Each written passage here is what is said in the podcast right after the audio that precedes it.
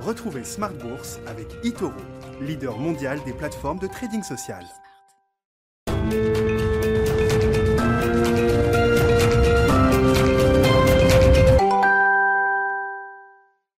Et c'est reparti pour Smart Bourse, votre double dose quotidienne de marché en direct sur Bismart, chaque jour à la mi-journée, 12h30, 13h, et le soir, la grande édition, le grand digest de l'information économique, financière et boursière pendant une heure à partir de 18h30. Au sommaire ce soir et à la une, le titre Coinbase qui s'apprête à flamber sur le Nasdaq à Wall Street. C'est l'entrée en bourse du jour, l'entrée en bourse de l'année peut-être, et la rencontre entre les cryptoactifs et le marché boursier régulé. Coinbase qui euh, peut-être pas loin de 100 milliards de dollars de capitalisation boursière sur cette première séance. Le prix de référence a été fixé à 250 dollars, mais les premières indications de marché, alors qu'on attend toujours la cotation réelle, les premières indications de marché donnent une hausse entre 40 et 50% pour le titre Coinbase. Ce sera le sujet à la une dont on parlera avec nos invités de Planète Marché dans un instant.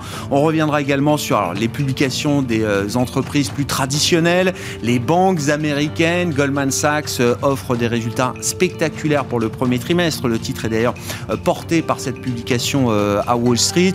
Euh, JP Morgan sort également des chiffres très très solides hein, sur toutes ses activités, le trading, la banque d'investissement. On a eu beaucoup d'opérations, donc beaucoup de commissions pour, pour les banques. Tout ça fonctionne très très bien. On notera quand même une réaction de marché un peu, un peu plus frileuse par rapport aux, résultats publiés par JP Morgan aujourd'hui. Et puis chez nous en Europe, on aura l'occasion de redire un mot encore de LVMH avec les, les ventes spectaculaires, la croissance des ventes spectaculaires qui a été publiée hier par LVMH. Euh, les, analystes manquent de superlatifs et même le directeur financier de, LVMH face aux analystes manquait, lui, semble-t-il, d'explications pour essayer d'apporter des, des, éléments de réponse à la croissance spectaculaire, notamment de la division mode et maroquinerie.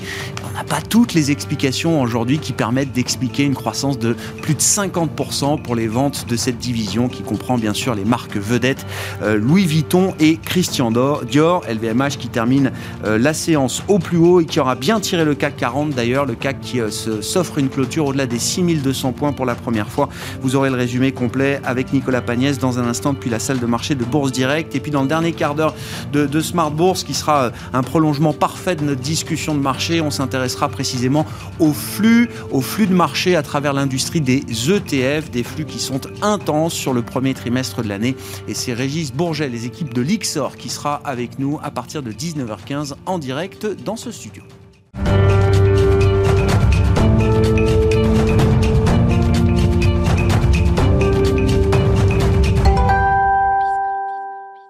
Tendance, mon ami, chaque soir, c'est le résumé complet de la séance après clôture en Europe et c'est Eva Ben Saadi qui nous accompagne ce soir depuis la salle de marché de Bourse Direct.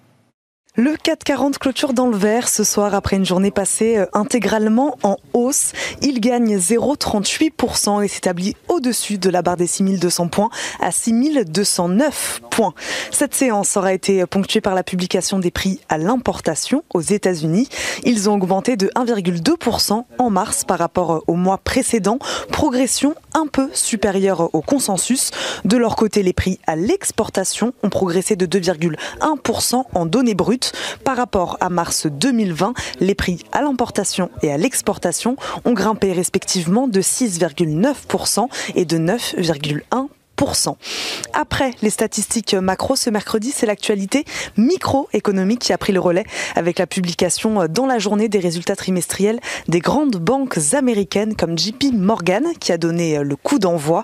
La banque frappe fort avec un bénéfice net multiplié par 5 à 14,3 milliards de dollars. Aux États-Unis, toujours le président de la Fed, Jérôme Powell, s'est exprimé au cours d'un événement organisé par l'Economic Club de Washington. La publication du livre beige de la Fed, point d'étape sur l'évolution de l'économie au cours des deux derniers mois, est attendu quant à lui ce soir. Côté européen, la production industrielle chute plus que prévu en février dans la zone euro, une baisse de 1,6% selon euh, Eurostat, alors que les déboires du vaccin de Johnson Johnson, qui reporte le déploiement de son vaccin, risquent de rendre encore plus chaotiques les campagnes de vaccination européennes. Du côté des valeurs, aujourd'hui, on a suivi LVMH, bien sûr, nettement en tête du CAC après la publication des résultats spectaculaires. Hier, l'envolée des ventes de Louis Vuitton et Dior a permis aux géants français du luxe d'afficher un chiffre d'affaires en progression de 32 au premier trimestre. Les ventes ont atteint 14 milliards d'euros. Il progresse de 2,86% à la clôture. Dans son sillage, les groupes Kering et Hermès progressent tous les deux, eux aussi, à la clôture. Mais aussi le groupe automobile Stellantis, le directeur général a annoncé qu'il allait produire un nouveau moteur dans son usine du Pas-de-Calais qui était, selon les syndicats, menacé. Nexity aussi, après la réalisation de son émission d'Océane 2020 d'un montant nominal de 240 millions d'euros. Elle permettra d'allonger la maturité de son endettement en finançant le rachat d'une partie des océans en circulation à échéance 2023. Saint-Gobain également qui lance un fonds carbone interne. L'entreprise annonce vouloir engager tous ses collaborateurs sur la route de la neutralité carbone à horizon 2050 et contribuer aussi à l'atteinte de l'objectif de réduction des émissions de CO2 du groupe d'ici à 2030. Enfin, le spécialiste des énergies renouvelables, Voltalia, annonce 770 euh, mégawatts de nouveaux projets éoliens France. Les cours du brut, eux, ont progressé euh, tout au long de la journée après la révision à la hausse par l'OPEP de sa prévision mondiale de pétrole pour cette année. Il oscille légèrement en dessous des 65 dollars. Demain, journée statistique 100% américaine. Les investisseurs regarderont entre autres les ventes au détail, la production industrielle et les indices manufacturiers de la région de New York. Eva Ben Saadi qui nous accompagne aujourd'hui en fil rouge tout au long de la journée sur Bismart depuis la salle de marché de Bourse Direct.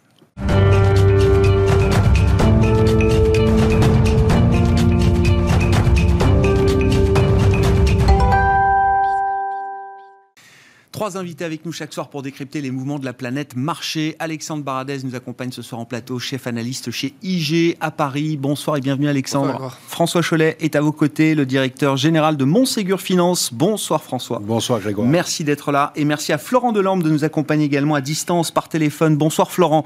Merci d'être là. Vous êtes stratégiste chez MNG Investments. La cotation de Coinbase au Nasdaq, c'est évidemment le titre à la une aujourd'hui avec une hausse attendue de l'ordre de 45 50%. Le prix de référence a été fixé à 250 dollars. C'est pas une introduction en bourse habituelle, c'est un, listing direct sur le, Nasdaq et le prix de référence est déjà bien au-delà des 350 dollars. Alexandre, que dire déjà de cette opération du business model de, Coinbase, il faut peut-être euh, en parler euh, également, et de la corrélation euh, très directe qu'il va y avoir sans doute entre le cours de bourse de Coinbase et le prix des différents cryptoactifs qui sont traités aujourd'hui sur la plateforme. Ouais, donc c'est ça que c'est un événement quand même. Hein. C'est, une introduction qui est un peu à part dans le paysage des introductions qu'on a eu ces derniers, temps. Euh, c'est, ça se passe aussi au bon moment. C'est vrai qu'on est sur des valorisations de crypto qui ont encore battu ces derniers jours des, records au niveau, au niveau mondial. Si on évalue ce marché, hein, c'est, un marché, on est à 2200 milliards à peu près. Donc en comparative, en comparaison, c'est, équivalent de ce que vaut Apple dans le marché, par exemple. Mhm. Voilà, c'est à peu près ça. Donc c'est beaucoup et c'est pas beaucoup à la fois. Euh, c'est euh, c'est un nouveau modèle. C'est sûr que ce n'est pas là. Je ne pense pas que c'est euh, quelque chose qui peut arriver et disparaître. C'est-à-dire que que ce soit très volatile, ça, ce sera très très probablement le cas parce qu'ils vivent de l'intermédiation. Donc euh, des, transactions sur des à la fois le nombre de transactions et des volumes de transactions. Donc si vous avez un panier moyen d'échange qui est très élevé, ben, vos commissions sont plus élevées. Si ce panier diminue, vos commissions sont moins élevées. Donc ça effectivement être très très corrélé à l'évolution des cryptos. Euh, donc ça va le rendre très volatile aussi. Euh, pour les créateurs, c'est le bon timing pour aller en bourse, ça c'est très clair. Est-ce que On est en 2012, hein, c'est une boîte qui est quand même très très jeune, qui a moins de 10 ans d'existence. Ouais, mais, mais, à la fois 2012, c'est-à-dire qu'il y a quand même une expérience. Ils ont une métier, un métier pour le brokerage, je trouve que c'est pas c'est pas peu comme hein, comme temps d'existence. Donc c'est quand même ils ont quand même un métier qui, qui, est là-dessus et probablement derrière que l'ouverture va se faire pas seulement sur les cryptos, mais surtout ce qui va être dérivé des cryptos. Euh, on voit que certains opérateurs chinois par exemple commencent à proposer pour ne pas les citer, euh, d'acheter des actions, mais qui sont tokenisées en fait. C'est-à-dire que vous allez pouvoir acheter des actions de n'importe quel euh, groupe, en tout cas, eux proposent pour l'instant Tesla, parce qu'évidemment, c'est le, le, symbole.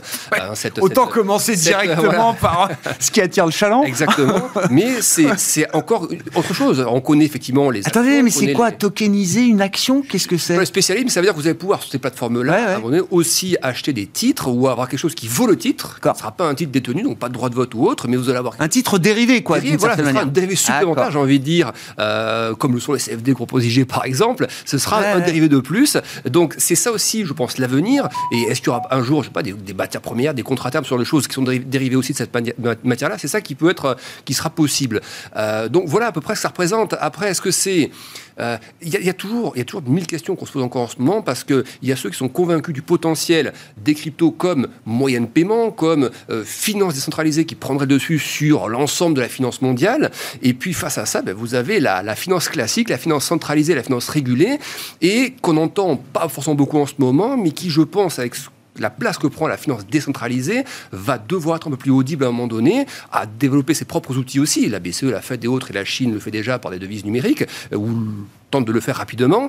Mais il semble quand même qu'on arrive à des, un élastique qui se tire, si vous voulez, et, des, des, montants qui deviennent assez significatifs quand même sur la partie euh, crypto. Et il me semble que les, les, les régulateurs, peu importe qui ils seront, mais banques centrales ou autres, vont être plus audibles à un moment donné par rapport à cette question-là, parce qu'on ne parle plus de quelques dizaines de milliards, mais on est sur voilà 2200 milliards de, de marché. Mais on n'imagine pas, vous allez réagir François, mais on n'imagine pas, Alexandre, une interdiction pure et simple des cryptoactifs par les euh, grands régulateurs mondiaux. Tous les trading desks des grandes banques euh, américaines et des banques de Wall Street proposent aujourd'hui à leurs clients la possibilité d'investir sur les cryptos. Toutes ces banques et tous les gestionnaires d'actifs intègrent pas les cryptos dans les classes d'actifs qu'ils qu'ils investissent dans leurs fonds euh, et leurs véhicules d'investissement. Mais en revanche, ils proposent des desks ouverts pour leurs clients sur ces, sur ces marchés-là. Oui, donc effectivement, c'est qu'il y, a un vrai intérêt des institutionnels. D'ailleurs, c'est ça qui a fait notamment que cette valorisation a grimpé aussi rapidement. C'est quand le marché a vu que les instituts commençaient à arriver un peu sur ce marché-là, ce qui n'était pas le cas de la première vague en 2017, par exemple, qui était une vague très très retail, avec en plus des effets de levier ou autres, et qui est retombée aussi vite. Là, il y a des structures qui rentrent. Euh, et encore aujourd'hui, hein, le PDG de Goldman Sachs a dit on va, aller dans l'innovation sur la blockchain, on va développer des projets sur les cryptos. Donc, c'est évident, c'est pas fait pour, pour disparaître. C'est le nombre. Ça rappelle un peu, et je m'arrêterai là-dessus, là ça rappelle quand même furieusement ce qu'on a vécu. Alors, ça fait un peu boomer de dire ça, et j'en suis pas, pas encore un, mais ça rappelle un peu la bulle Internet quand même. C'est-à-dire que vous ah. avez énormément d'acteurs. Dans le un peu qui est une. Oui, oui. et dans le monde acteur qui arrive, vous avez des valorisations ou des variations intraday qui sont absolument spectaculaires. Euh, et vous avez euh, voilà une, une, un, marché qui, qui, monte de manière très très rapide. Donc ça ressemble quand même sur un aspect à cette bulle-là. Et ça veut donc dire qu'il va falloir que ça consulte à un moment donné. Il y aura peut-être des concentrations, je ne sais pas sous quelle forme. Mais on, sent quand même que ça va trop vite. Voilà, c'est que ça ça va pas trop vite sur un horizon très lointain, mais sur un horizon de 10 mois, 12 mois, ça va très vite. Cycle d'adoption là qui rentre effectivement dans une phase d'accélération. Qu'est-ce que vous inspire? Alors Coinbase déjà, j'aime bien aussi le modèle de l'entreprise. Je me François sens boomer totalement cette discussion. Très bien. Euh, non, le, alors qu'est-ce qu'on peut dire? Euh, J'ai une première chose à dire, c'est que on va remettre les choses en place. C'est une introduction, c'est une boîte qui, pour le coup, fait 1,8 milliard sur le dernier trimestre. Ouais. C'est pas et qui fait 25% de marge bénéficiaire. ça existe.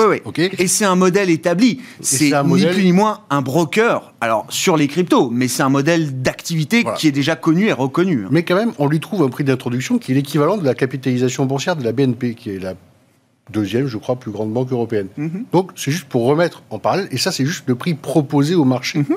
pour la première cotation, et on va voir dans les minutes qui viennent quel sera le prix adopté par les investisseurs, l'offre et la demande, où est-ce que ça va s'équilibrer. Et d'après ce que j'ai compris, ce sera, je pense, au-dessus de cela, bien au-dessus de cela. Donc, quand même, on peut se poser des questions. Le Bitcoin, c'est une technologie, elle est là, elle va rester, on est, on certain de ça. Et les 4800 euh, crypto-devises, euh, de toute façon, ce sont des technologies, elles ne vont pas toutes rester, mais le principe euh, de dématérialiser une monnaie d'échange ou, de paiement, on, est d'accord, ça va rester. Là où se pose un problème, c'est que d'abord, il y a un problème légal. On ne peut pas acheter des biens autrement que dans la devise de référence dans un pays, et en Europe particulièrement, on a le monopole de l'euro pour régler des transactions. Ensuite, vous avez un autre problème qui est, euh, du point de vue du banquier central, euh, la capacité de nuisance qu'un tel univers mm. propose. Mm. Une capacité de nuisance, je ne parle pas d'écologie, je parle vraiment euh, d'abord pour l'économie souterraine, mais ensuite une capacité de nuisance parce que c'est, il ne faut pas l'oublier, une taille qui devient critique. 2200 milliards de valorisation pour les crypto-données, c'est le PIB de la France. Mm. Si ça s'effondre, on a un vrai problème en termes monétaires pour les autorités censées réguler les monnaies. Ça, c'est très nouveau alors. Le, côté systémique de ces cryptoactifs. Ça devient un éléphant à regarder comme le reste. Euh, et, donc, quand vous êtes un banquier central et que vous voyez euh, énormément d'argent s'investir dans un actif quel qu'il soit d'ailleurs. Mm, mm. Aujourd'hui, on parle des cryptos, ça aurait pu être des matières premières, pour avoir une bulle quelle qu'elle soit.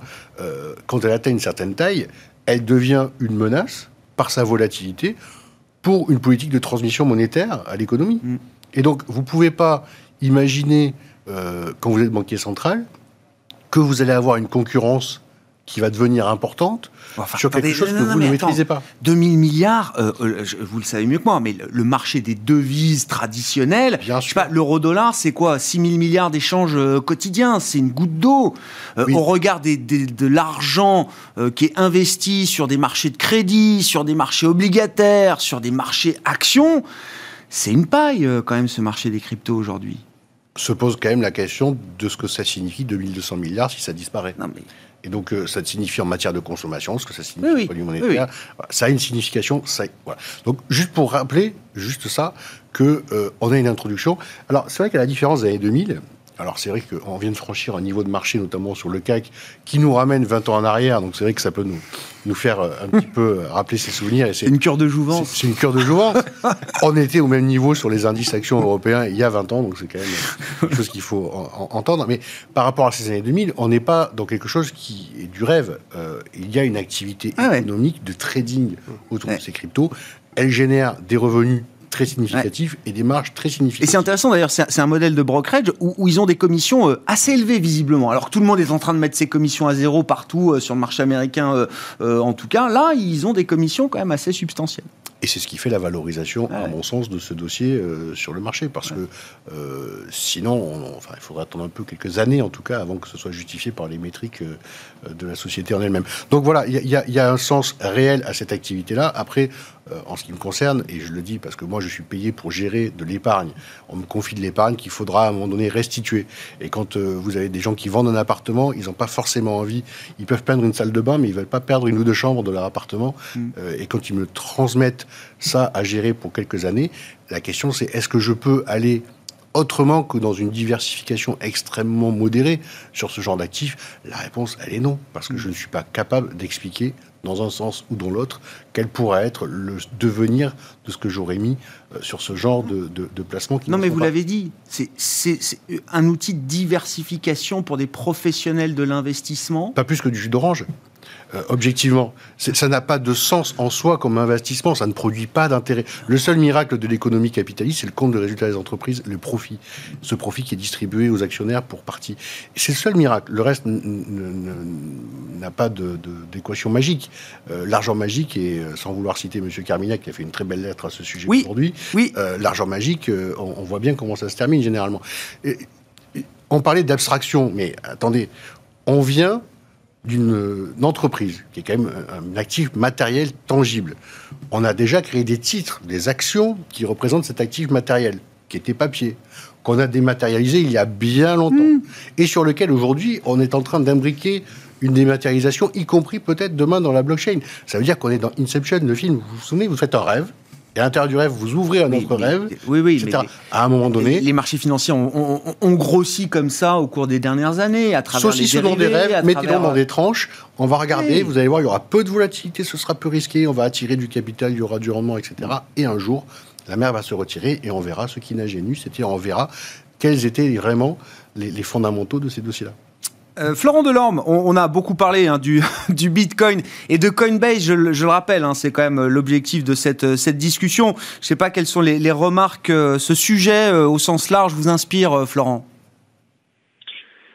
Ça m'inspire beaucoup de choses, puisque c'est un sujet très macroéconomique d'un certain point de vue, puisqu'il s'agit de l'arrivée potentielle d'une nouvelle monnaie. En tout cas, c'est comme ça que le présentent ceux qui sont de farouches partisans de ces monnaies numériques, en particulier du, du Bitcoin. Alors, je, ce que je peux dire pour compléter euh, ce qui a déjà été évoqué euh, sur la question, c'est que c'est effectivement un, un, actif de plus euh, qui semble dorénavant bien installé et la comparaison la plus la plus simple qu'on pourrait faire, ce serait celle avec l'or. Hein. On peut on peut dire qu'il s'agit d'une forme d'or numérique et, et, et, de ce point de vue-là, pourquoi pas effectivement avoir euh, cette, euh, cet actif de réserve euh, à disposition des gens qui ont du, capital à placer. Et si certains ont une fois supérieure dans le Bitcoin à celles qu'ils peuvent avoir dans l'or, par exemple, pourquoi pas à chaque génération ses convictions.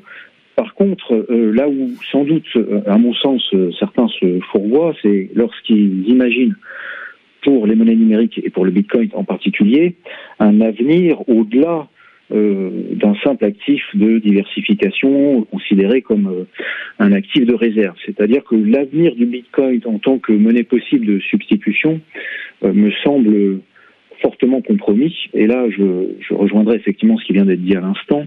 la souveraineté monétaire, c'est quelque chose qui ne se négocie pas. je pense qu'on peut difficilement envisager que les États souverains euh, renonce euh, à cette souveraineté et laisse le Bitcoin euh, s'avancer progressivement comme monnaie possible de substitution. Alors à ce stade, effectivement, il n'y a pas trop de réactions parce que ça reste comme un phénomène extrêmement marginal. vous l'avez dit, Grégoire, à l'échelle des capitaux mondiaux et des transactions, ça reste quand même des montants euh, assez euh, assez peu impressionnants.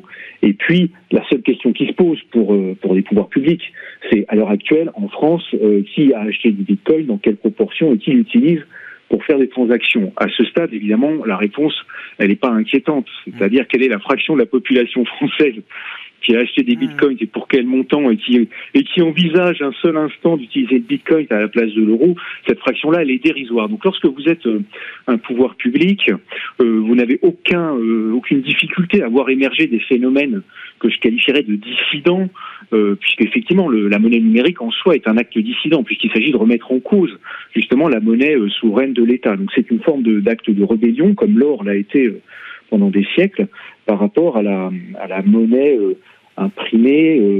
que, que, que l'État euh, vous impose. Mais donc à ce stade, si vous voulez, la plupart des gouvernements ne sont pas vraiment effrayés parce que le phénomène est marginal. Mais si ça devait devenir un phénomène d'ampleur, vous verriez à quel point les réactions seraient d'une brutalité. Et on en a eu un avant-goût dans le cas de Facebook et de son projet de monnaie numérique. Parce que là, Facebook, c'était autre chose.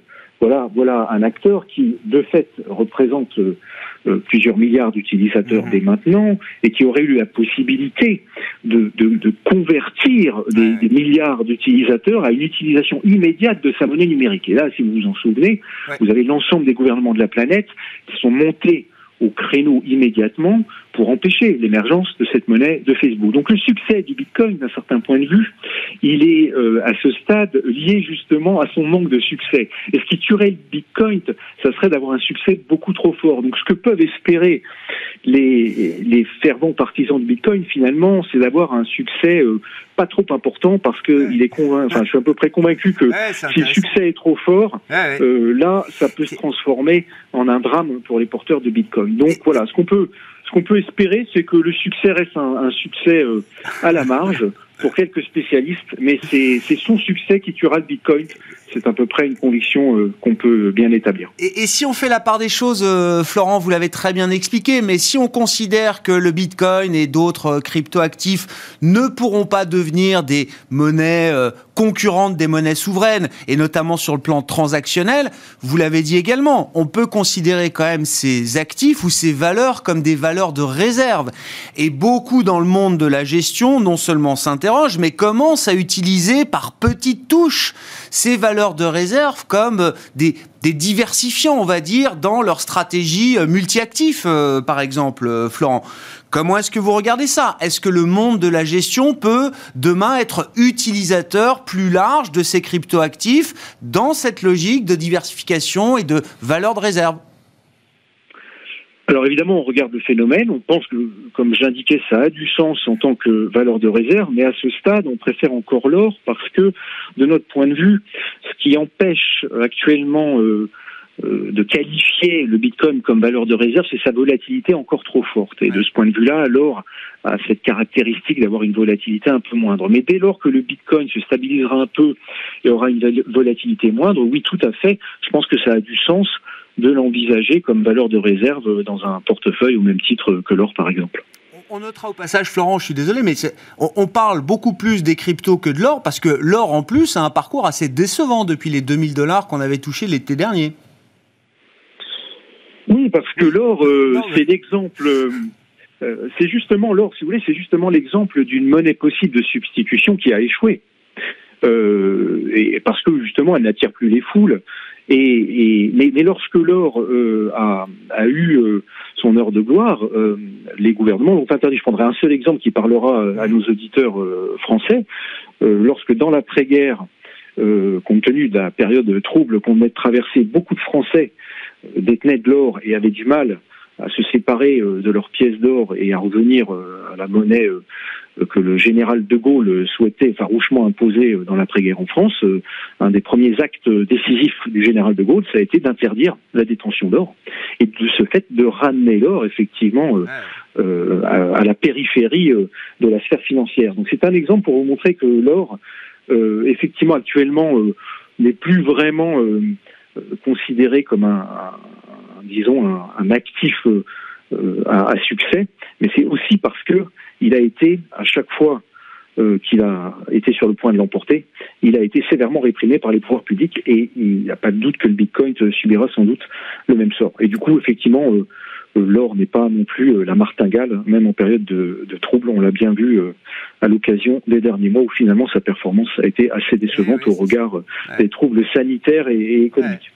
C'était mon point. Bon, quelques remarques, commentaires encore sur cette, ce Je sujet. partage sur l'or l'or a montré sa solidité et d'ailleurs il souffre depuis, depuis quelques mois effectivement de la remontée des taux d'intérêt qui évidemment pénalise un petit peu les porteurs d'or qui ne voient pas de, d'amélioration de, de, leur situation parce que effectivement l'or ne produit pas de richesse. On parlait du miracle de l'économie. C'est les taux réels qui remontent qui Mais les taux réels qui remontent pénalisent l'or. En revanche, si vous regardez sur une période plus longue, que vous ayez placé votre argent en bord du trésor américain sur les dix dernières années ou en or, finalement, vous avez fait une performance quasiment similaire avec les intérêts composés de vos placements euh, sur les bons du trésor américain. Donc, euh, ça a quand même montré une résilience et une solidité. Après, c'est difficile à détenir. Et euh, typiquement en France, acheter de l'or euh, il y a toujours des contraintes physiques et puis des contraintes de danger, puisque vous avez à votre banque, vous avez des frais, etc. Vous avez une fiscalité un peu particulière. Et, ce qui est accessible en termes de valeur mobilière, finalement, est, assez complexe parce que notamment une partie de l'épargne en France est une dans les contrats d'assurance vie et vous ne pouvez pas détenir euh, d'or physique mmh. dans vos contrats d'assurance vie euh, de par la législation. Donc vous êtes obligé de passer par euh, des fonds qui vont être plutôt euh, corrélés à des mines d'or, corrélés à un panier de matières premières, etc. Donc on a du mal à trouver le, le moyen de, de, détenir significativement de l'or dans les portefeuilles des clients, si ce n'est dans une détention physique ou déposé dans un coffre dans une banque. Mais c'est peut-être un des, un des freins aussi de ce point de vue-là le Bitcoin marque un point puisque c'est devenu extrêmement facile d'accéder à, cette, euh, à ce planement de réserve, on va dire. Il est possible aussi que sur l'or, vraiment à court terme, depuis quelques mois, il y ait des stratégies un peu spéculatives aussi, des longs Bitcoin, des short gold par exemple. On a vu ça sur le réseau, on a un petit peu. Donc je dis pas que c'est ce qui génère cette phase-là, c'est la remontée des taux et taux réels qui, qui, génèrent ça, mais des opérations un peu spéculatives, d'un peu moins d'intérêt spéculatif sur des, sur des. Hein, il y a la partie commerciale et la partie spéculative. Ça peut aussi jouer un petit peu dans les, dans, les baisses. Après, ça que l'or en ce moment, si on fait un peu de chartisme, il est vraiment sur un support. Donc là, c'est un test important par contre. Mm. Bitcoin au sommet, l'or sur un support, c'est un moment un peu charnière. Euh, le prix de l'or est quand même bien. Il y a des acteurs qui sont les banques centrales qui ont été quand même des grosses mains sur ce marché-là et qui ont été capables d'amener euh, les, variations de cours assez élevées aussi sur, euh, sur la matière. Alexandre, 6200 points en clôture pour le CAC 40. Oui. Cash pour la première fois donc depuis euh, l'an 2000. Oui, c'est ça, si je dis pas de bêtises. Si on chasse les records de l'an 2000, c'est donc 6900 points l'objectif. Est-ce que c'est un objectif euh, réaliste Oui. Et comment est-ce qu'on peut de 6200 passer à 6009 Alors, pas en ligne droite. Gagne 700 points en ligne droite Ou est-ce que ça se passe différemment C'est pas énorme. Dit comme ça, effectivement, au niveau de 2000, ça paraît euh, hyper lointain. C'est quoi 700 points ramenés au CAC, ça fait voilà, ça fait plus de 10% de hausse. Euh, quand on voit ce qu'on a récupéré justement depuis le creux, qui était évidemment un cas exceptionnel, mais le creux Covid, 10% ça peut se faire très vite. Il y a d'autres indices européens qui ont la même structure de potentiel. Si vous prenez des indices toujours hors dividende, parce que là on parle bien du CAC hors si vous mettez les dividendes au CAC 40, tous les sommets 2000, 2007 et euh, récemment, tous les sommets sont de plus en plus hauts. Donc quand vous incluez les dividendes, il n'y a pas photo, les actions montent toujours. Euh, mais vous prenez des indices hors dividendes comme l'Eurostock 50 par exemple. Des structures un peu similaires, les sommets de 2000 sont très très hauts, 2007 un peu plus bas. Et puis là, on avait un sommet en place depuis 5-6 ans sur l'Eurostock 50. Euh, donc on a tapé, hein, après la crise de la détente euro, on a tapé, on retombe sur la crise des émergents, on remonte, tension États-Unis-Chine, ça retombe, on remonte encore, le Covid qui s'invite, ça retombe. Donc quatrième fois qu'on vient taper et on passe cette fois-ci. Donc euh, il y a à la fois des éléments macro qui justifient ça, monétaires et autres. Et ensuite, il y a les aspects purement techniques. Et ça, ça, ça compte beaucoup aussi. Hein, quand vous commencez à passer à un niveau, que les creux se redressent, des creux en plus souvent un, peu systémiques quand même, hein, voire carrément systémiques.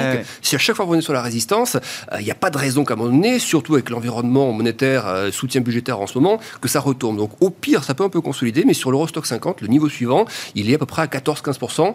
Euh, donc c'est le niveau 2007 de mémoire, hein, hors dividende. Donc voilà, ça donne le potentiel sur l'Eurostock 50. Pour le MIB, c'est pareil, italien. on n'en parle pas tous les jours, mais le C'est pareil, hors dividende. C'est une succession de creux, ça s'est effondré depuis 2007 et ça ne fait que des creux depuis. Mais vous avez un bottom très large qui dessine sur à 10 ans et c'est en train de taper à la hausse. C'est déjà même un peu reparti. Là, ça retrace un peu. Et je pense qu'une fois que le Covid sera un petit peu essoré au niveau européen, euh, ça continuera. Donc oui, 6009, c'est l'objectif. Donc vous projetez ça sur le DAX aussi, hein, des niveaux de 10% supplémentaires. C'est pas, pas extraordinaire. Ça l'est à court terme par rapport au niveau de valorisation parce qu'on a quand même un CAC qui aujourd'hui se paie 26 fois les bénéfices. Euh, il en valait presque 10 fois moins. Enfin, euh, ouais, 14, 13 fois. Parce qu'on sait que les bénéfices vont aussi fortement remonter. Donc si on regarde devant, ouais, ça va se détendre. que c'est pas ce trimestre-là ni le suivant, mais vous ajoutez les, les, trimestres les uns après les autres, cette valo ne peut que baisser. Et au pire, ça consolide. Au mieux, ça, ça, ça, poursuit. Mais on ne peut pas avoir des moins 20, moins 30 à nouveau. D'accord, parce que j'allais dire, si ça ne se fait pas en ligne droite, euh, qu'on passe par des phases de consolidation, est-ce que ça veut dire quand même que récemment, dans la, la, la dernière vague de hausse, est-ce que le marché s'est un peu fragilisé? Il, peu, enfin, il, moi je trouve un peu cher comme à court terme. C'est-à-dire que là, les résultats, LVMH, on en parlera peut-être tout à l'heure, oui. évidemment ouvert la voie de manière spectaculaire. Mais il n'y a, pas que du LVMH. Voilà, c'est LVMH, exactement. Euh, vous regardez les secteurs, je vais faire très vite, des secteurs qui ont participé à cette, cette phase de rallye des, dernières semaines. Il y a des, des, secteurs hyper en retard et qui ont été les plus massacrés par la crise Covid, tourisme, loisirs, le, pétrole, gaz ou autre, même les banques aussi. Ce sont les secteurs, c'est la fameuse rotation qu'on a observée, euh, qui se sont rattrapés de manière absolument spectaculaire. Il faut bien se dire qu'aujourd'hui, le, le secteur auto dans l'Eurostox 600, il, évolue 20% au-dessus de ce niveau pré-Covid, ce qui n'est pas le cas du marché auto. Le tourisme loisir, pareil, tout le creux a été effacé. Donc ça, ça va trop vite. Ça, c'est clair que ça va trop vite. C'est ça qui appelle à la consolidation. Donc c'est ces secteurs-là qui peuvent, s'ils se tassent un petit peu, si l'Europe met un peu de temps, et ce qui est le cas à sortir de cette crise, euh, ces secteurs qui ne peuvent pas continuer à prendre encore 10-15% hmm. euh, en ligne droite, ou alors là, on serait vraiment dans un, aspect plus bulle et un peu plus dangereux à ce moment-là. Donc ce serait 5 ça consolide. Voilà. François, qu'est-ce que la saison de résultats débute là, justement, un an, un peu plus d'un an après le, choc, euh, la violence du choc boursier lié à la pandémie. On a vu euh, euh, les rattrapages boursiers s'effectuer. Est-ce que cette période de résultats, là, elle va être importante? Elle va permettre de faire le tri? Quels sont les secteurs en particulier qui vont attirer le plus d'attention? En fait, le, marché aujourd'hui se, paye sur des niveaux, sur les prochains 12 mois, oui. si on tient compte des prochains 12 mois, qui sont finalement assez raisonnables. on est autour de 16 fois. c'est pas totalement décorrélé à la fois des taux d'intérêt et à la fois, euh, je dirais, d'un niveau de risque normatif sur les, les, primes des actions, sur le prime de rémunération des, primes de risque. Euh, en revanche, on, se situe dans quand même un, marché qui va être euh, assez écartelé parce que on le voit bien, et encore l'exemple ce matin de la publication de LVMH est, est, flagrant. Il y a des entreprises qui vont sortir en 2021 des résultats qui seront meilleurs, mm-hmm. voire bien meilleurs que ce qu'ils étaient préalablement à la crise. Ce sont les entreprises de croissance. Et elles sont chères aujourd'hui. Euh, on est sur des multiples, euh, sans aller chercher, euh, mais en moyenne plutôt autour de 25, 27, 30 fois les résultats que l'indice qui est toujours sur ces 16 fois les résultats de l'année prochaine ou des 12 prochains mois. Est-ce que c'est justifié? La réponse est oui. Comment arriver à trouver des entreprises qui ont franchi ces étapes-là sans dégâts?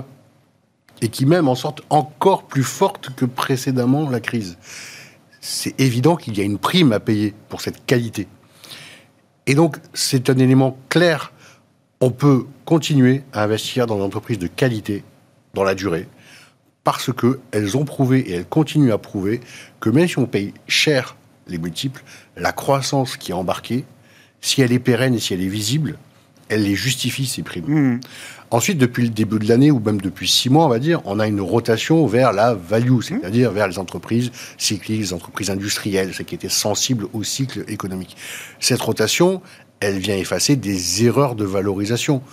On ne peut pas valoriser les entreprises à un moment donné à des niveaux qui correspondent en rien d'un point de vue économique. Et donc le marché simplement euh, rassuré sur la perspective d'une sortie, un espoir, rattrape un certain nombre d'errements qui ont pu exister. Et vous dites Pour autant, appliquer, des multiples de valorisation plus élevés qu'avant la crise à des secteurs cycliques aujourd'hui, ce serait une erreur plus élevé en valorisation, non, parce que pour l'instant, on valorise des profits qui sont quasi inexistants. Donc, ce n'est pas des multiples de valorisation de profits qu'il faut regarder, c'est des multiples, on va dire, value, valeur d'actifs comptables, actifs nets réévalués, euh, des multiples de chiffre d'affaires, pourquoi pas, des choses assez basiques, euh, une valeur tangible euh, lorsqu'on est sur le secteur bancaire, par exemple. Donc, c'est vraiment essayer de retrouver des métriques de ce qu'on peut récupérer en récupérant cet actif dans des conditions difficiles. Mhm. Et on voit effectivement certains actifs, et le, secteur du tourisme en fait partie, qui ont fait un rattrapage très conséquent, à tel point que même on a déjà essuyé les pertes de la période où ils étaient fermés. Donc il y a un sujet sur, ce rattrapage et je pense qu'il y a des choses qui ne sont pas euh, totalement. Il y a des passagers clandestins un peu dans ce, ce phénomène de rattrapage. J'en suis à peu près convaincu. D'accord. Voilà. Et il y a des exemples qui sont frappants. Euh, si je pense à un dossier comme Air France, par exemple, est une anomalie de cotation à ce stade pour moi, mais c'est un dossier politique dont la cotation est à peu près assumée. On va faire l'augmentation de capital réservée de 1 milliard à 4,80 euros. Si vous faites une valorisation fondamentale d'Air France, malheureusement, vous ne tirez pas un euro, et mm. même en étant généreux dans, le, dans la façon de l'appréhender. Donc c'est très difficile aujourd'hui de valoriser ces dossiers-là. Vous avez euh, un autre dossier comme Accor, par exemple, qui a effectivement euh, effacé totalement la phase de crise. On est aujourd'hui à un niveau de valorisation plus élevé qu'avant. Avec une, une, saison estivale qui est encore un peu en suspens, une vaccination qui n'est pas encore... C'est une vision euh, optimiste en tout cas du métier d'accord et d'un rattrapage potentiel. Ça, c'est quoi? Il y, a eu trop de spéculation Non, les investisseurs considèrent qu'il va y avoir euh, ce, rattrapage euh, avec la libération de l'économie, un surcroît de consommation, un surcroît de voyage. On aura ce, phénomène.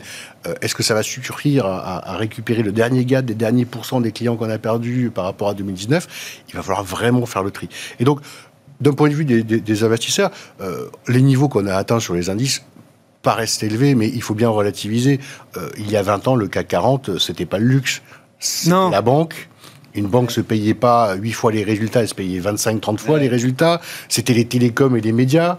Euh, et la techno, euh, c'était tout autre chose, le CAC. Euh, celui que nous avons aujourd'hui, le luxe représente plus de 20%. le secteur financier a repris un peu de, de, vigueur, mais c'est encore un poids qui est très réduit par rapport à ce qu'il a pu être. Donc on a un indice qui ne représente plus du tout la même chose, et surtout on a un indice qui est beaucoup plus croissance dans son dans son orientation que ce qu'il était euh, il y a quelques années. Et justement, pour conclure là-dessus, LVMH, sur le plan boursier, vous dites quoi, euh, François? Est-ce qu'on peut, est-ce qu'on Le discours chez nous est assez clair. C'est on a interdit depuis maintenant de nombreux mois nos gérants de vendre cette valeur. Ah, vous interdisez à vos gérants de vendre Mais parce que c'est extrêmement compliqué. On a, on a des fonds de croissance qui oui, ont très belle performance. On en est ravis. Mais le problème, c'est que euh, vous avez quelques dossiers comme ça emblématiques où vous n'avez que des bonnes surprises euh, trimestre après trimestre. Et à chaque fois, cette surprise favorable vient d'étendre les multiples. Mm, mm. Multiples qui sont justifiés par la qualité, encore une fois. C'est la qualité qui fait le, aujourd'hui la confiance qu'on peut avoir sur ce dossier-là. Et donc, si vous les lâchez, c'est déjà plus de 10% de l'indice, quand on parlait des compositions des indices, et vous avez beaucoup de mal à revenir dessus.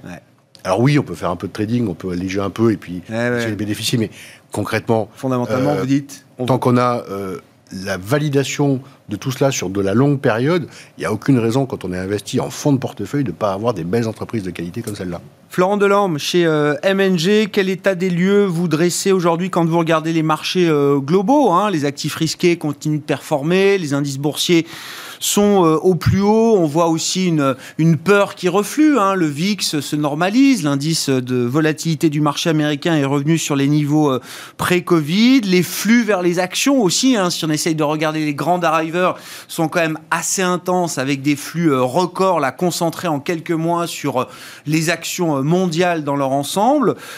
Est-ce que tout ça est de bon augure pour la suite, Florent? Est-ce que c'est un marché qui devient un peu plus vulnérable aujourd'hui?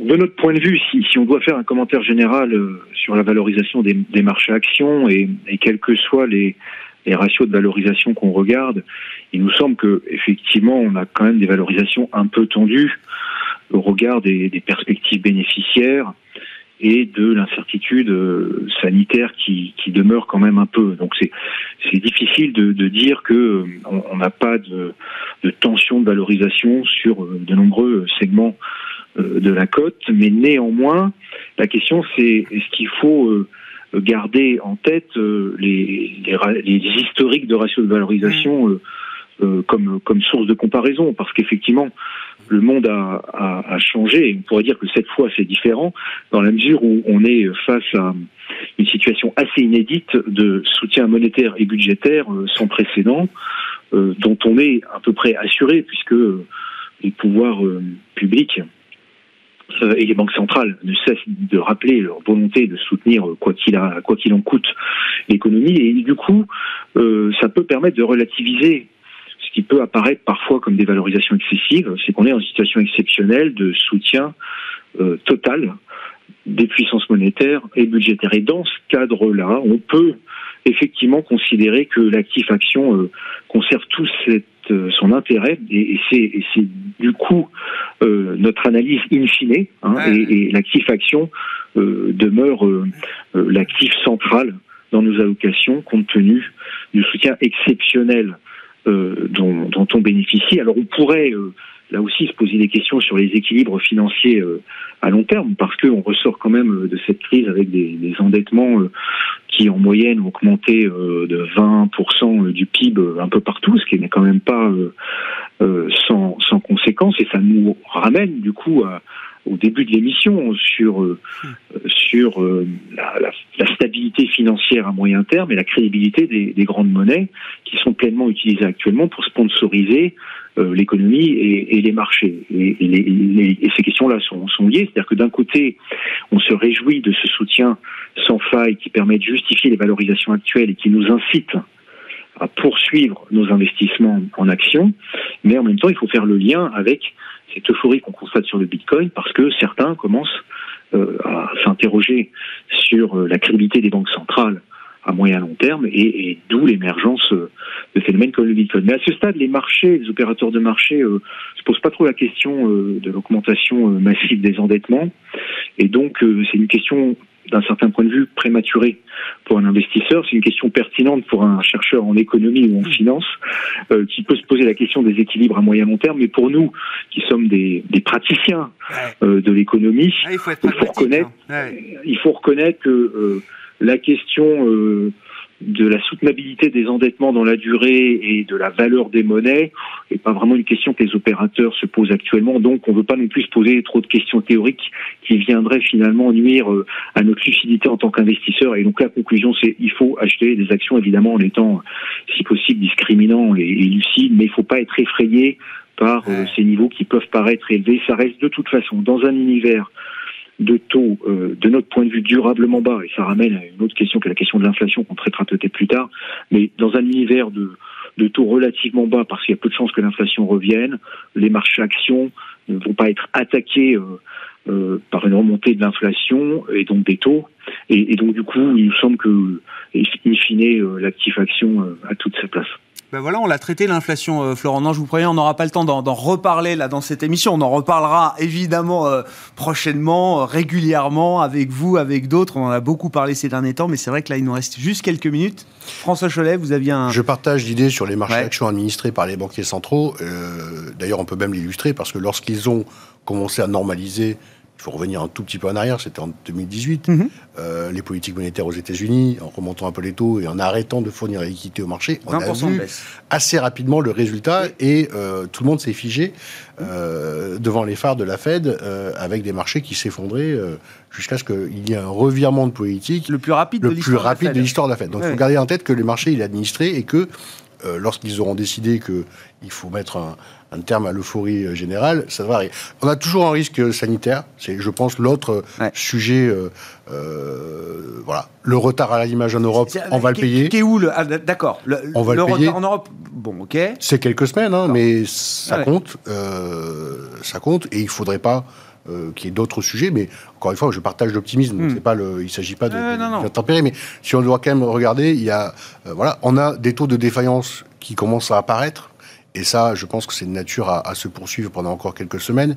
Il va falloir faire donc attention. Euh, pour l'instant, les premiers impactés, qui seraient les porteurs d'obligations, euh, n'ont pas vu euh, quoi que ce soit euh, dans leur portefeuille. Mais le secteur bancaire, par exemple, pourrait être affecté par mm. un certain nombre de sujets. là encore, pour l'instant, dans les provisions telles que c'est présenté dans les comptes, et notamment au titre du dernier trimestre de l'année dernière, il n'y avait absolument rien d'inquiétant et ça justifie largement le rattrapage boursier du secteur bancaire et financier, voire du secteur de l'assurance, si on regarde aussi les parcours des, des grands assureurs. Donc on a des marchés qui sont correctement valorisés. Est-ce qu'ils peuvent aller un peu dans l'excès? Honnêtement, c'est à la mode l'excès en ce moment.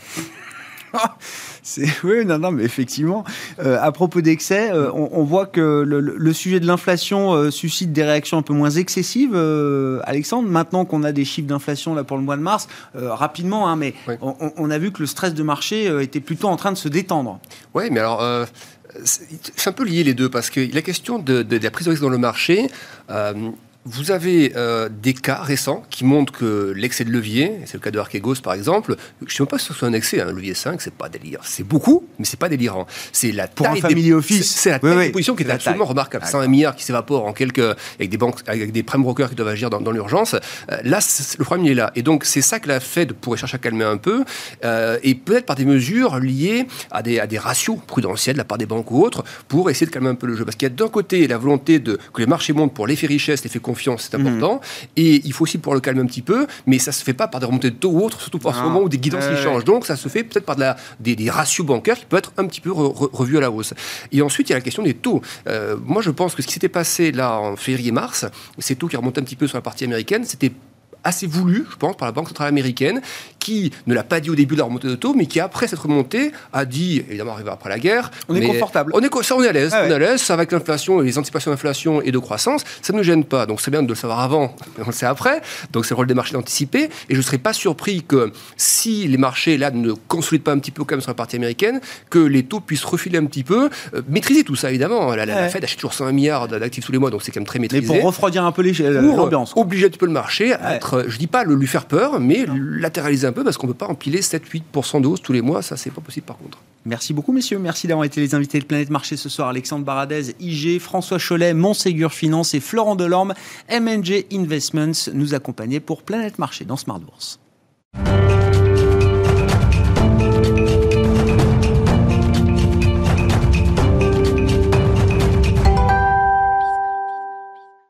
Le dernier quart d'heure de Smart Bourse, chaque soir, c'est le quart d'heure thématique, marché à thème. Le thème du jour, c'est celui des flux de marché à travers l'industrie des ETF. Et Régis Bourget est à mes côtés en plateau, le responsable de la vente et euh, euh, de la vente ETF et de l'indexing pour l'Europe francophone chez Lixor. Bonsoir et bienvenue Régis. Bonsoir Grégoire. Merci d'être avec nous. Vous nous apportez toujours des éléments très très précieux justement sur ces, ces flux de, de marché, ces flux ETF. Alors sur euh, toutes les classes d'actifs évidemment, mais l'idée est de tirer un, un premier bilan de ce début d'année avec un premier trimestre euh, clôturé, des marchés au plus haut, ça je crois que tout le monde l'a en tête. Ce qui est intéressant, c'est que les flux aussi sont sur des niveaux euh, records, sur un rythme record de, collecte. Hein. Oui, tout à fait. On est vraiment sur un, trimestre record, un mois de mars record. Euh, alors on va parler chiffres, 50 milliards de collecte nette sur le marché des ETF sur le premier trimestre, presque 20 milliards sur le, sur le mois de mars. On est sur un rythme de croissance, et là on parle hors effet marché, hein, bien sûr, c'est de la collecte nette, de l'ordre de 20% sur, euh, sur, euh, sur un an. voilà, avec, avec des, très bons flux également pour l'Ixor, hein, plus de 4 milliards d'euros de, de, collecte. Mm. Et puis très orienté action. Alors voilà, beaucoup, beaucoup d'actions. Qu'est-ce qu'on peut dire de la décomposition de ces flux records, Régis? Les, les actions dans quelle proportion?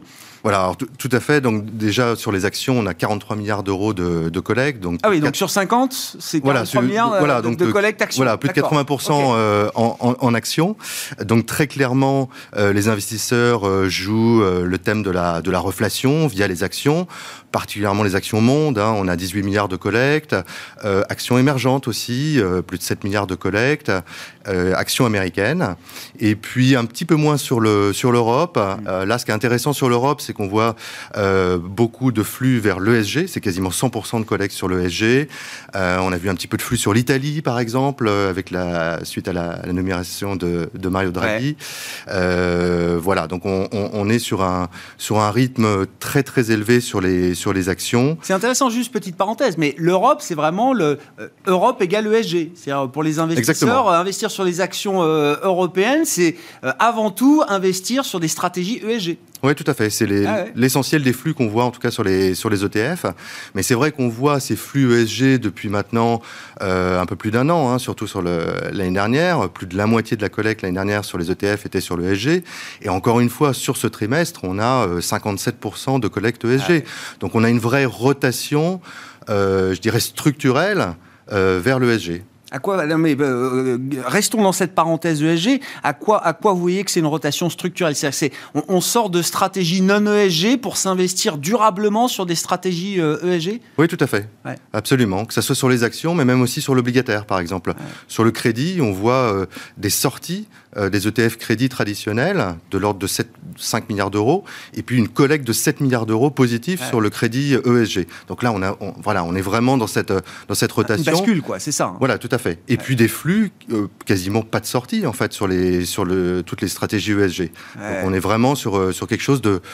sur une tendance durable, de fond. On peut le dire. Oui, oui, c'est ça. Non, mais très intéressant. Une bascule, la durable, qui s'accélère vers l'ESG à travers l'industrie des ETF. vous le disiez également, les, les investisseurs alors sur la partie action, évidemment, c'est la, majorité de la collecte, on va dire, du, premier trimestre et du mois de mars, euh, joue la reflation.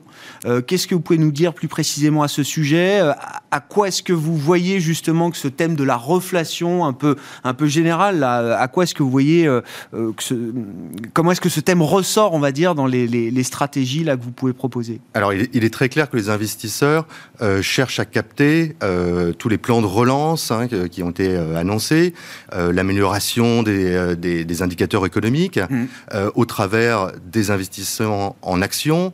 on a une rotation sectorielle, donc on a eu beaucoup de rotation aussi hein, pendant ce, mmh. premier trimestre, en particulier vers des secteurs qui avaient été délaissés dans la crise, comme les secteurs des banques, des mmh. bancaires, les financières, l'énergie, alors ça va être beaucoup sur les nouvelles énergies, mhm. mais euh, c'est un, un, secteur qui a été euh, euh, très plébiscité.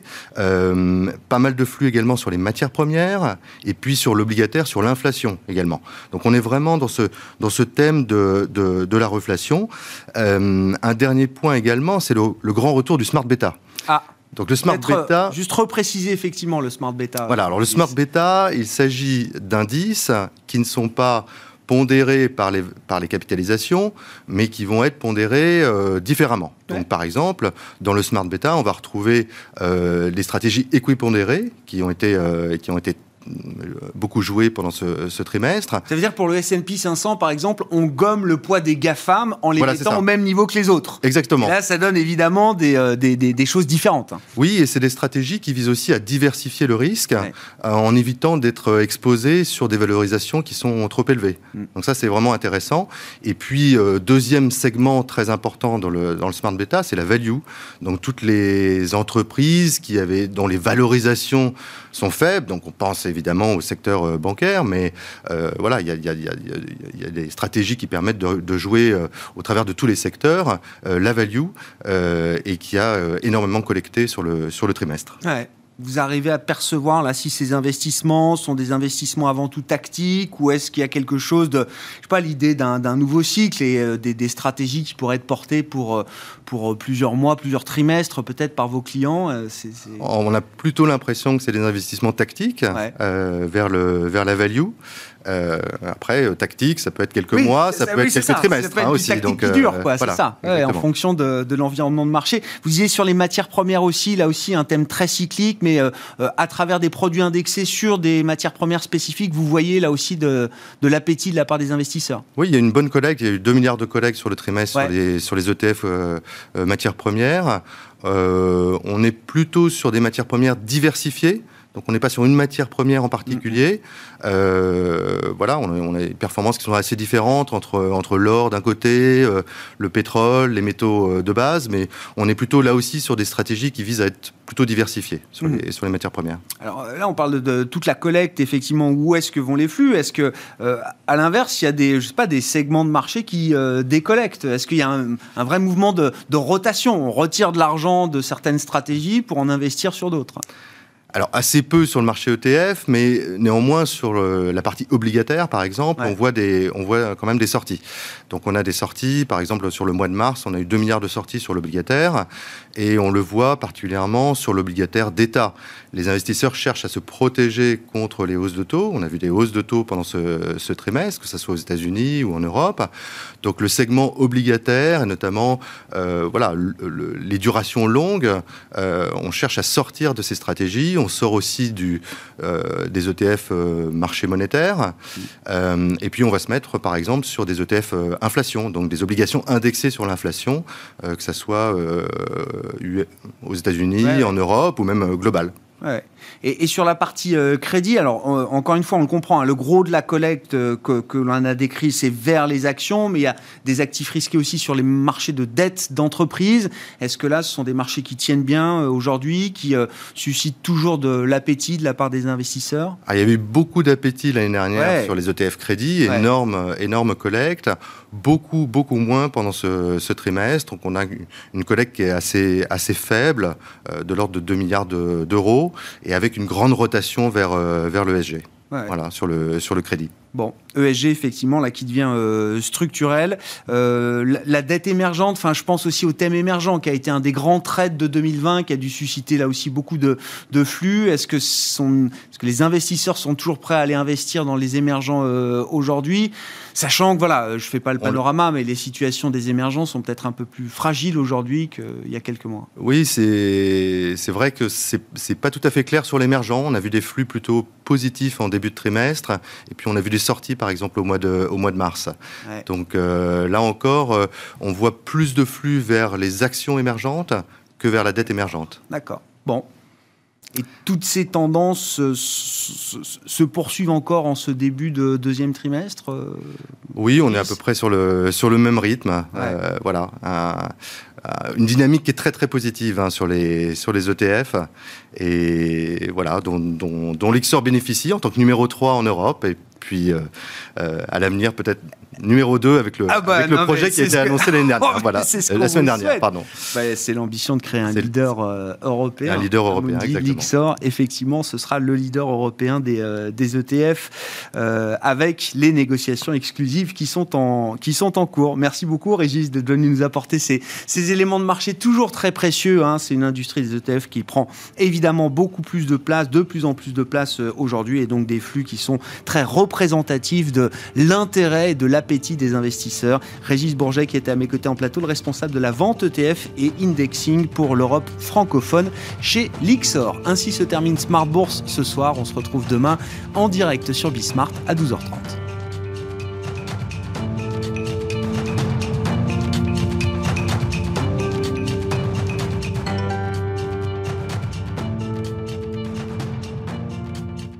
C'était Smart Bourse avec Itoro, leader mondial des plateformes de trading social.